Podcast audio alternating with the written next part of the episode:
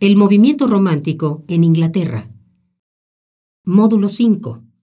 Los ideales que conforman la novela de Emily Bront, Cumbres Borrascosas. Una personalidad realmente muy extraordinaria. Entre otras razones, porque ella sí corresponde, sobre todo su obra, su vida es una vida también como la de Jane Austen, que no pasó gran cosa, pero escribió una obra muy extraordinaria y por eso quiero hacer énfasis en qué diferente tipo de novela es Cumbres Borrascosas frente a Orgullo y Prejuicio. Se publicó un poquito después que Orgullo y Prejuicio y Cumbres Borrascosas yo diría que es así, desafía de manera radical las normas y la moral de su tiempo. Si Orgullo y Prejuicio es una comedia social, porque las costumbres se reflejan en la moral y la moral en las costumbres, bien podríamos decir que Cumbres Borrascosas designa por igual, o más bien desafía por igual, la moral y las costumbres, impulsada por los instintos de la pasión. O sea, lo que busca esa novela es la pasión, la intensidad emocional y curiosamente la destrucción, como buenos personajes byronianos y diabólicos. Cumbres Borrascosas está también más cerca de la novela gótica o de un romance mitológico que de la novela social o de costumbres de Jane Austen. Tal vez la novela gótica por excelencia es El monje de Lewis, que es la historia, una historia diabólica, en donde un hombre en principio seduce a otro hombre, pero ese hombre está disfrazado de hombre, pero en realidad es una mujer, y hacen un contacto con el diablo. Esa es una novela del siglo XVIII de la época gótica. Y me imagino yo que Emily Bronte la leyó de una manera muy diferente, hizo ciertas adaptaciones a una historia que ella conocía también muy bien, porque al igual que en el caso de Jane Austen, Emily Bronte vivía en la provincia inglesa y era hija de un pastor protestante de nombre Patrick Bronte, que era un pastor protestante de origen irlandés, y su madre, ella sí había nacido en Inglaterra, muere de cáncer, tenía más hijos, pero varios murieron, pero tenía una hija, la mayor que es Charlotte, después Anne, después Emily, y un hombre, un varón que se llamaba Branwell. Eran todavía niños cuando muere su madre, después de que el reverendo Bronte fuera designado a vivir a un pueblecito que se llama Howard, cerca de los páramos de York. Y en esa casa, en los flancos de una colina, en medio de un paisaje de desolación, desde donde se podía distinguir la ciudad de Kigli, pero a la distancia, crecieron estos excepcionales hermanos, más bien vamos a decirlo mejor, estas excepcionales hermanas, porque todas serían escritoras. De hecho, todos querían ser escritores, hasta el hombre Branwell quería ser. La infancia de estos cuatro niños, ya insisto que había dos hijas más, pero que murieron, en donde vivían en el total aislamiento, como les digo, se dicen los páramos de, del norte de Inglaterra, cerca de York, cerca de Escocia. Son desolados, hay no sé, arbustos de lavanda, muchísimas piedras. No es un paisaje amable, ¿no? Y pese a todo, su infancia en apariencia transcurrió feliz en esos páramos. Branwell era el único niño y el menor de la familia. Se supone que estaba predestinado desde los cuatro años para gobernar a sus hermanas, era el, el varón, para que le rindieran pleitesía y admiración y las hermanas pusieron en él toda su esperanza también, que eso es interesante, para que fuera escritor. El niño tenía 12 soldaditos que sirvieron para que entre todos ellos hicieran como una especie de comunidad, una especie de imaginaria relación, y fundaron dos mundos fantásticos, el de Gondal y el de Angria, que servían como escenarios de todos los lugares exóticos y de los héroes, de los libros que leían para forjar sus propias historias. O sea, todas los, como les dije, la ventaja muy grande que había en ser parte de una familia de pastores protestantes era que siempre tenían buenas bibliotecas. Entonces, la madre ya no estaba, aunque las cuidaba una tía, los niños estaban libres, leían y después lo que leían lo iban adaptando a estos dos reinos que se llamaban Gondal y Angria. Y ahí ponían a todos los personajes de los que habían leído y pues les daban otros papeles, ¿no? Las aventuras en estos reinos eran escritos por los niños a veces en verso y a veces en prosa, y eran parte de sus juegos cotidianos. Para ventaja de nosotros, algunos se conservan. Si a alguien le interesa la poesía de Emily Bronte, tiene algunos textos rescatados de esas aventuras imaginarias que tenían ellos. ¿no? Escribir se convirtió entonces para ellos en una manera de escapar con la imaginación de ese mundo de piedra gris, solemnidad y puritanismo en que vivían, donde no había ninguna vegetación, ni siquiera un bosquecillo donde jugar, salvo el cementerio, que hacía las veces de jardín y cuyas tumbas los niños contaban como única manera de entretenerse, se iban contando, ¿no? Vamos a jugar al cementerio y contaban las tumbas, cuántas contaste tú, yo 30, yo 20, etc. A los 13 años, Charlotte, la mayor, que nació en 1816 y que publicaría, como les dije, no publicaba con su nombre, publica con un nombre de hombre, Acton Bell, ya había decidido que iba a ser escritora y había compuesto numerosas obras. Ella es la conocida, creo que también todo el mundo hemos oído hablar, de la famosa novela Jane Eyre, y que también ha sido llevada en varias ocasiones al cine, y es también una novela un poco de carácter gótico. Hay una mujer que está escondida, se incendia la casa y finalmente surge por allá, etcétera. Está la típica institutriz, que tan, es un tema tan recurrente en las novelas inglesas. Anne, que es un poquito más joven, nace en 1820. También es escritora y también tiene dos novelas interesantes, Agnes Gray de 1845 y The Tenant of Whiteville Hall. Y ella firmaba con otro seudónimo de hombre, es Carter Bell. O sea que de algún modo sí mantenían el mismo apellido, el apellido Bell, para identificarse entre ellas. Emily era la más joven, digo, era más joven el chico Branwell, pero de las hermanas, de las tres hermanas, Emily era la más joven y es la que finalmente goza hasta la fecha de mayor fama.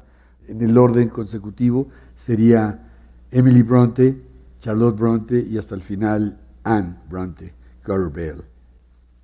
Y ella nació en 1818, o sea, se iban llevando dos años, dos años más o menos. Ninguna de ellas se casó, Emily menos, pero desde joven reveló también una gran inquietud por escribir y revela un trazo fuerte en sus escritos, ya fuera en prosa y en verso, porque como les digo, también era poeta. Tiene un poema, como les comentaba, que se llamaba Gondal, y una que se llama A la imaginación, y otro que se llama Últimas líneas. Y como buena escritora romántica, les comentaba, Emily Bronte muere cuando tiene 30 años, también muy joven, y muy parecido en términos de edad a la edad de los románticos. La gran paradoja de esa familia es que Branwell, que era el hermano menor y en el que todas las hermanas habían cifrado sus esperanzas, también era un hombre tipo Byron, de extrema belleza en sus rasgos, él estaba considerado como el auténtico poeta de la familia, pero tuvo muy pobres resultados, a pesar de que tenía talento si hubiera puesto empeño y un poco de perseverancia, todo el mundo pensaba que tenía un maravilloso porvenir.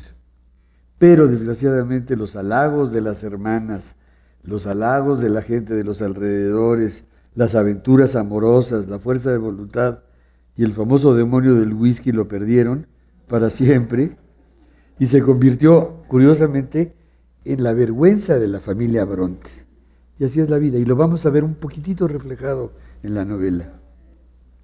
Porque el escenario de Cumbres Borrascosas, Wuthering Heights es el nombre de un lugar, Cumbres Borrascosas, ese es el nombre de un lugar, de la casa, donde vive una familia que es la familia Earnshaw, y que yo creo que en cierto modo la inspiración le llegó precisamente de su parte biográfica, porque el lugar está cerca de York y la familia que puebla la novela se parece un poquito, claro, como siempre sucede en las novelas, no todo se puede poner exactamente tal como fue.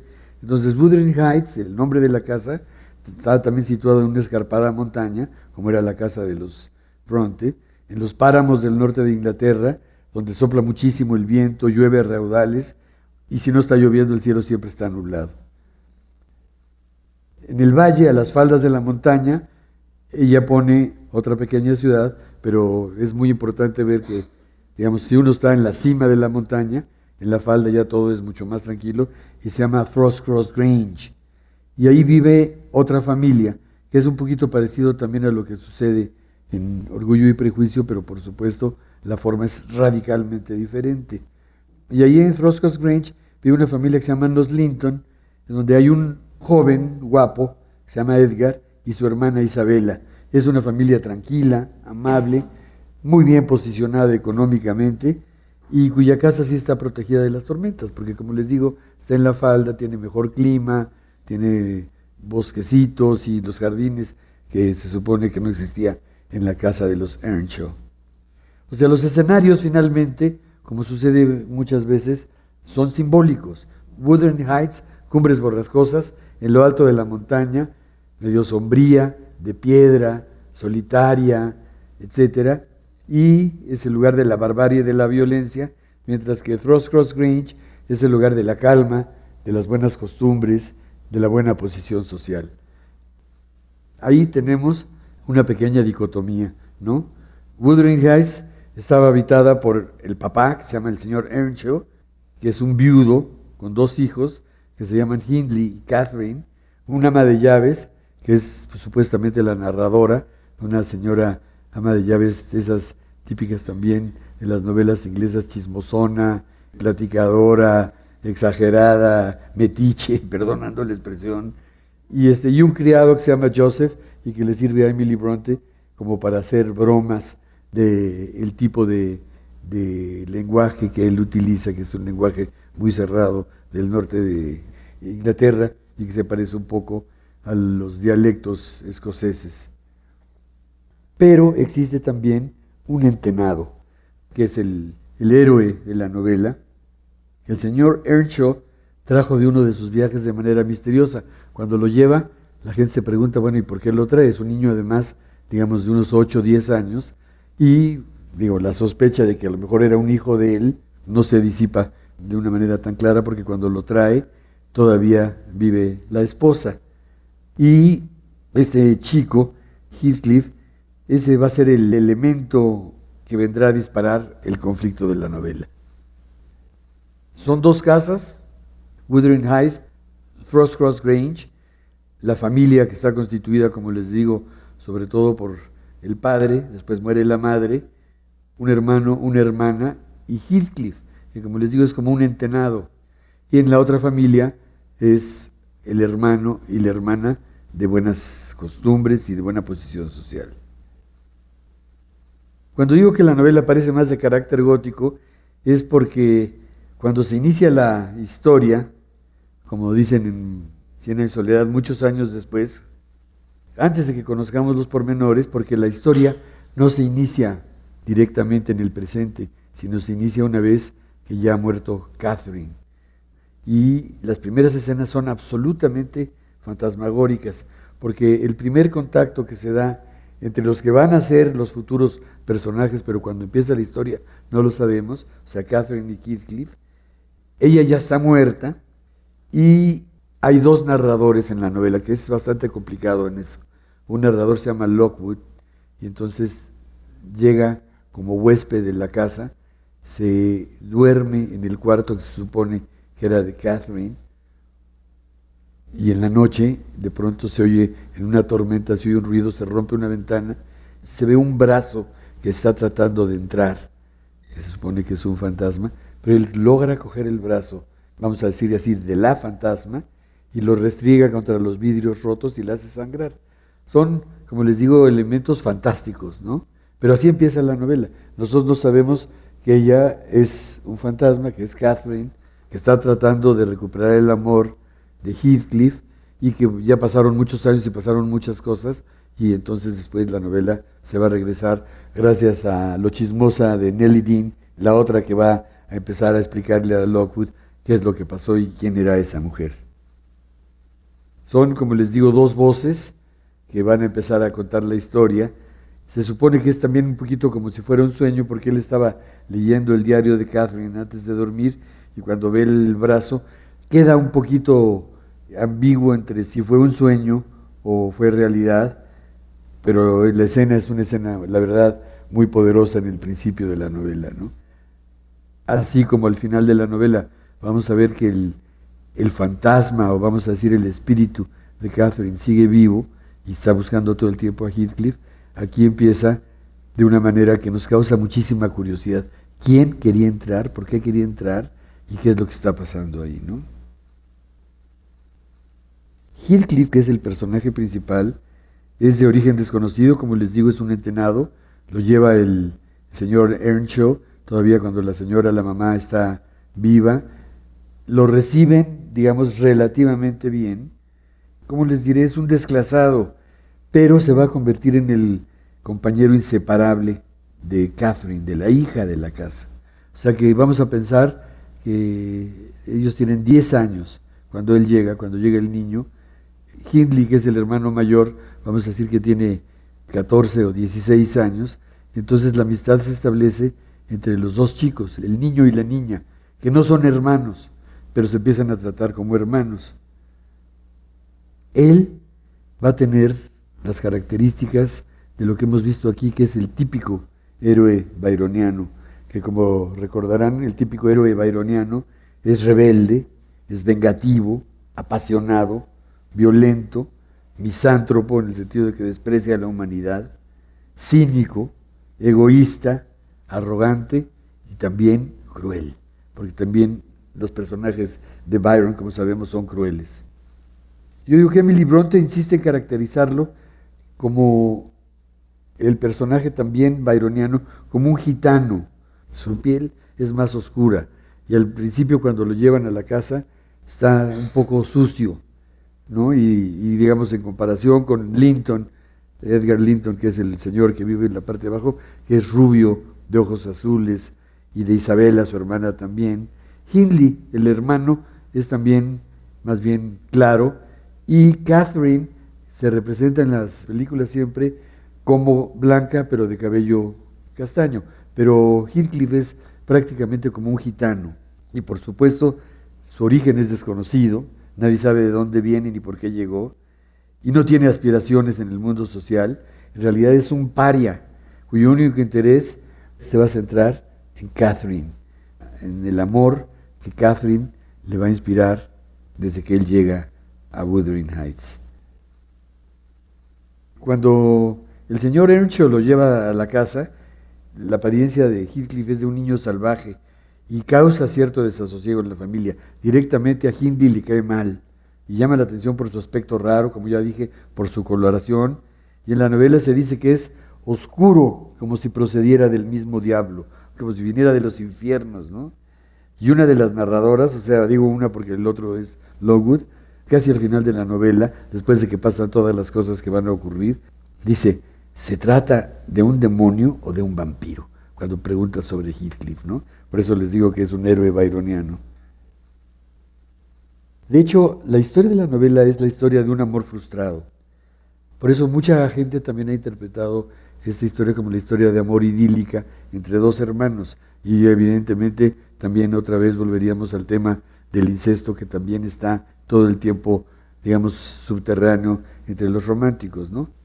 Pero Catherine Earnshaw y Heathcliff crecen como si fueran hermanos de una manera azarosa, digo azarosa porque no eran hermanos, pero sí eran libres los dos, pues que el señor Earnshaw muere en un momento de la historia y ya no existe autoridad en la casa. Y ellos corren por los campos, hacen travesuras, se ríen juntos, soportan la presencia aborrecible de la hermana, el hermano de Catherine, que se llama Hindley, y que como Branwell, por eso les decía, se halla al frente de la familia, aunque se dedica sobre todo a beber, se va a estudiar, se casa, tiene una esposa, pero después se dedica a jugar, a beber y por supuesto a maltratar a Heathcliff, que lo odia. Se establece una pugna que desde el principio, desde que llegó el niño Heathcliff, el gitanito, a la casa, digamos, hubo una especie de rechazo ante un niño que no era supuestamente hermano y que empieza a vivir en la casa. Mientras son niños, la relación entre Heathcliff y Catherine, como les digo, tiene un sesgo de sobre todo de fraternidad, de una gran complicidad, de muchísimo cariño, de mutua comprensión e identificación. Pero, como sucede en la vida, el momento se complica y cuando la situación cambia, porque cuando ambos crecen y se establece un conflicto entre la mente y el corazón de Catherine, sobre todo entre la atracción física y emocional que sienten uno por el otro y que se ha dado por sentada durante toda la vida, frente también a una posibilidad real de amor, porque entran en juego las conveniencias económicas de las que ya habíamos hablado en Orgullo y Prejuicio y de clase social, y que ahora se le empiezan a imponer a Catherine, particularmente cuando por un accidente ella conoce a Edgar Linton. Esa es una escena que se ha explotado muchísimo, sobre todo en las películas, porque ellos van corriendo por los páramos, como les digo, haciendo travesuras, tienen sus lugares secretos, se han jurado amor, en principio amor de niños, etc. Y todavía son jóvenes, pero vamos a decir jóvenes de 15 o 16 años, o 16 años, algo así, y de pronto van a Frost Cross Grange y se asoman por una de las ventanas y la clase burguesa, vamos a decirlo así, mejor pudiente, cuando los ve como un par de, como les digo, de desadaptados, de parias, sacan a los perros y los perros agarran a la niña, le muerden un tobillo, la reconocen, la identifican como la hija del señor Earnshaw que vive en Wuthering Heights. Y entonces a la niña la dejan en la casa para que se recupere, la cuidan, la procuran, la visten, la limpian, etc. Y a Heathcliff, como el paria que es, pues lo dejan abandonado y lo desprecian. Él tiene que regresar a, a Wuthering Heights. Y en el momento en que regresa, ya la situación entre ellos empieza a cambiar. Llega el punto en donde Catherine empieza a ser pretendida por Linton y ella duda, duda si debe casarse con Linton, que le está proponiendo matrimonio, pero también duda porque ama a Heathcliff y se supone que han hecho como un pacto de sangre que uno va a hacer para el otro. Dice un crítico, Mark Shutter, que Emily Bronte, con el fin de exaltar el poder de los sentimientos humanos, construye analogías a través de la ferocidad de los animales, de la vida implacable de los elementos como el fuego, el aire y el agua. Y es que hay un momento en donde Catherine está platicando con, les digo, una de las narradoras, el ama de llaves que se llama Nelly Dean, y entonces le está planteando las dudas que ella tiene sobre con quién debe casarse.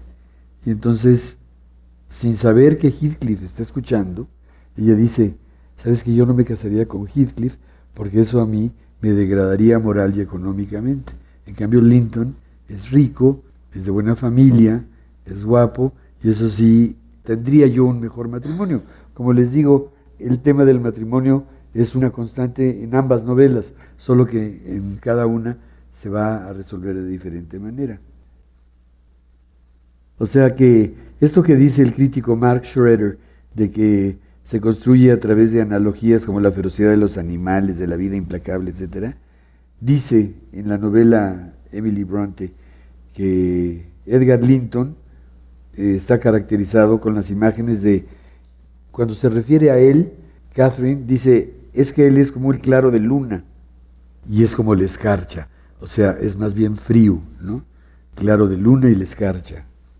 Dice, mientras que Heathcliff está representado por el relámpago y el fuego.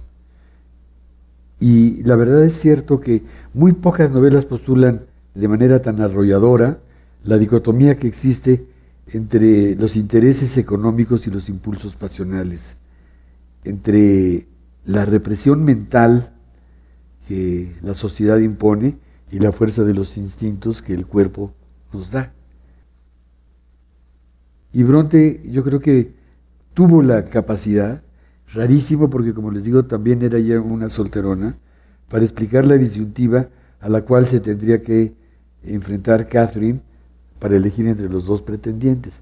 Esto ya no lo oye Heathcliff.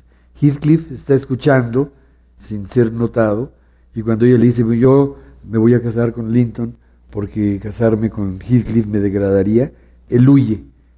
Ella no sabe, pero después le explica al ama de llaves y le dice, mi amor por Linton es como el de las hojas en el bosque. El tiempo se encargará de cambiarlas. Lo sé bien como el invierno cambia los árboles. Digo yo, notes el aspecto romántico de la veneración a la naturaleza que también aquí se nota, ¿no? Dice, en cambio, pero mi amor por Heathcliff se parece a las rocas eternas que se encuentran por debajo, fuente de poco placer pero muy necesario. Y aquí viene la frase que es la frase fundamental de la novela, que donde ella dice, Nelly, yo soy Heathcliff. Ella dice, ¿no? Él se encuentra siempre, siempre en mi mente, no como un placer, pues ni yo misma estoy contenta conmigo siempre, pero como si fuera mi propio ser. O sea, hay una absoluta y total identificación de uno con el otro. Y es una absoluta identificación de carácter pasional, pero también, como vamos a decir, la parte racional es la que dice, yo me debo casar con el hombre, digamos, más conveniente por cuestiones de clase social y por cuestiones de, dinero.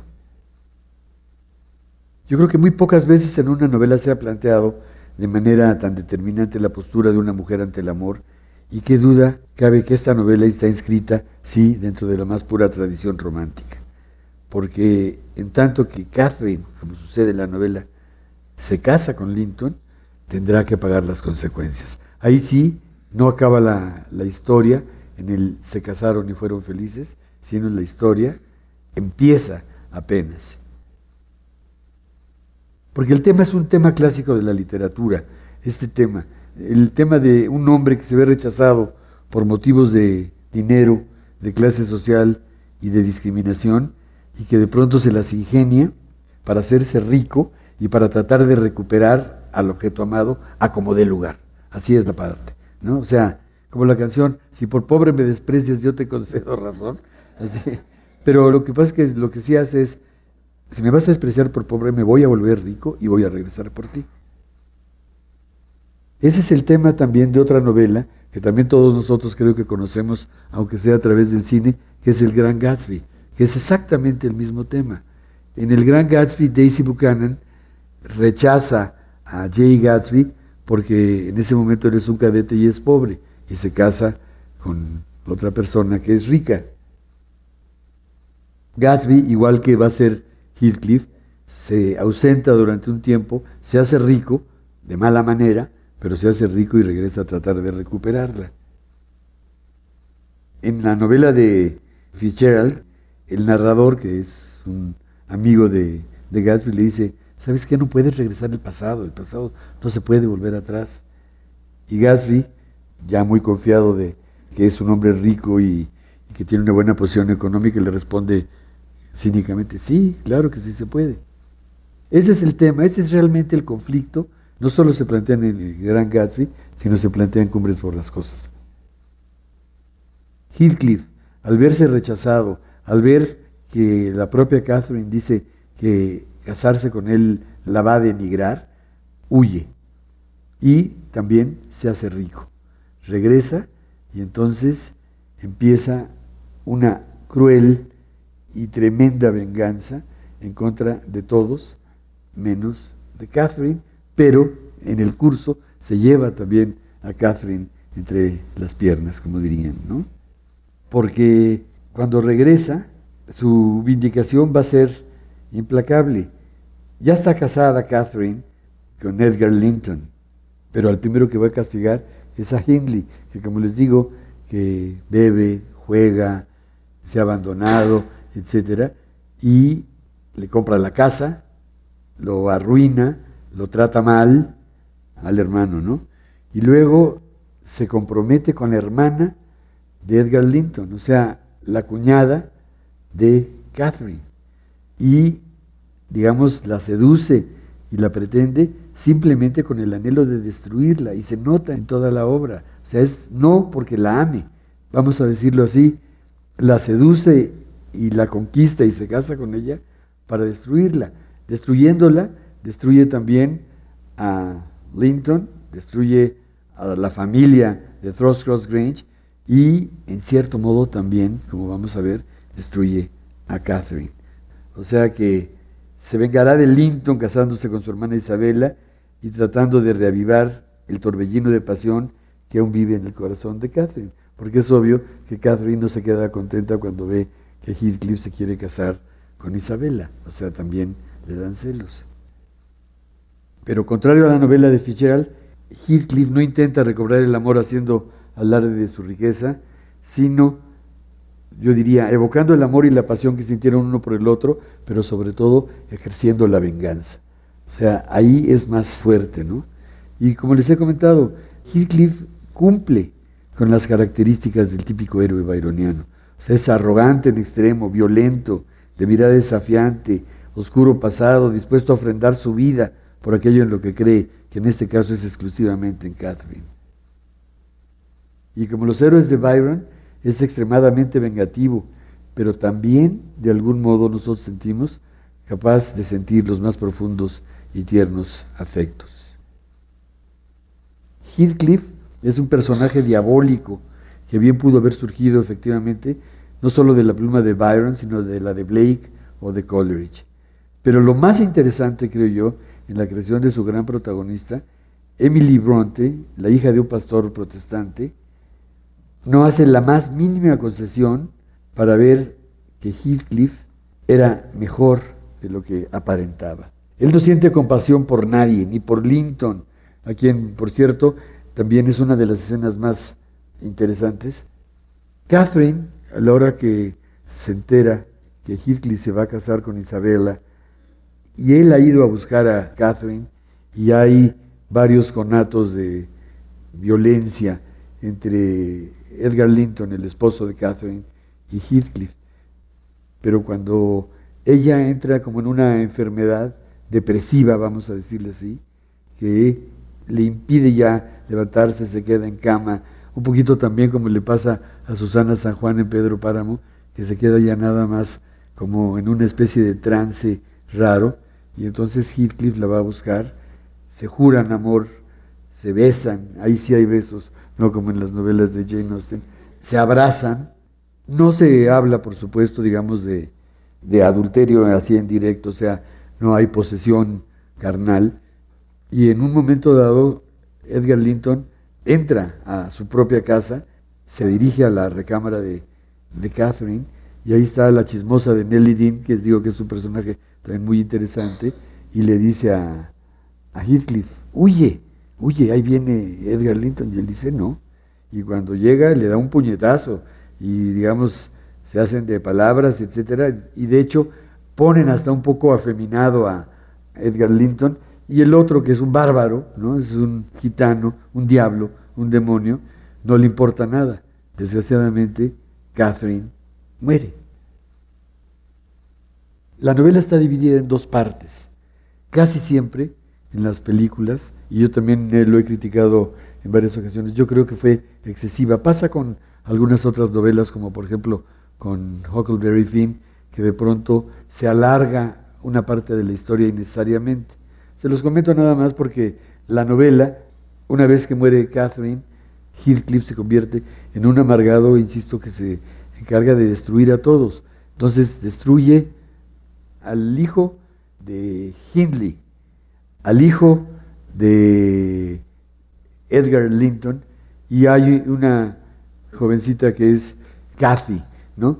Esa parte a mí me parece que sobra. En realidad, la historia, su gran final, es cuando muere Catherine. Ya después, como les digo, se prolonga innecesariamente. El atormentado corazón de Heathcliff no siente conmiseración por nadie, casi, podríamos decir, como ya lo comenté, ni por la propia Catherine. Destruye a Cathy, a Linton hijo, y a Harrington, que es el, el otro muchacho, que es el hijo de, del hermano de Hindley. eran totalmente ajenos a la tragedia y de todos modos arrasa con ellos.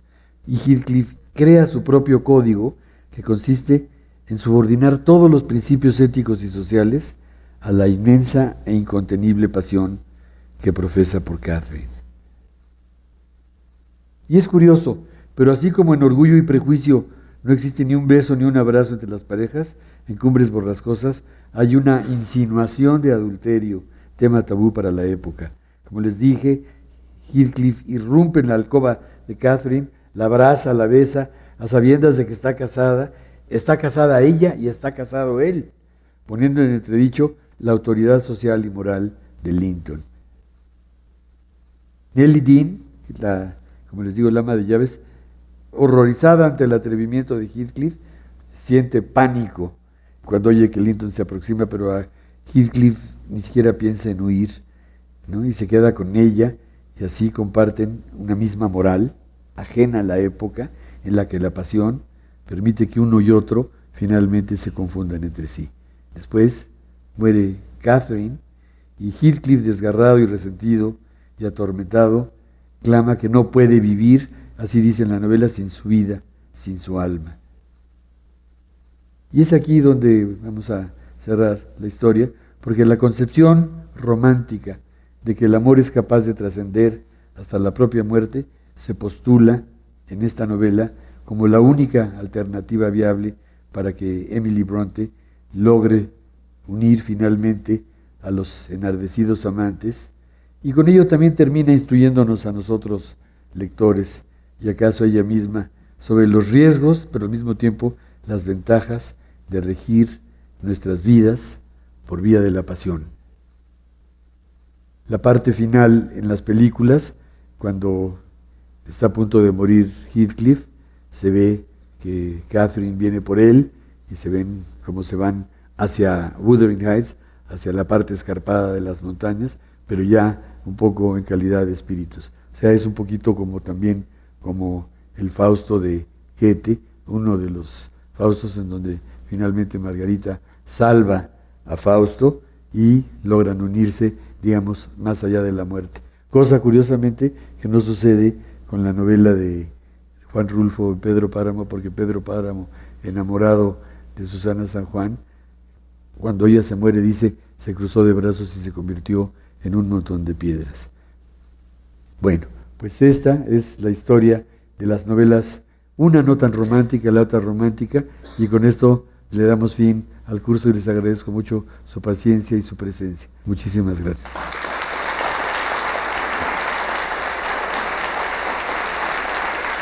Muchas gracias.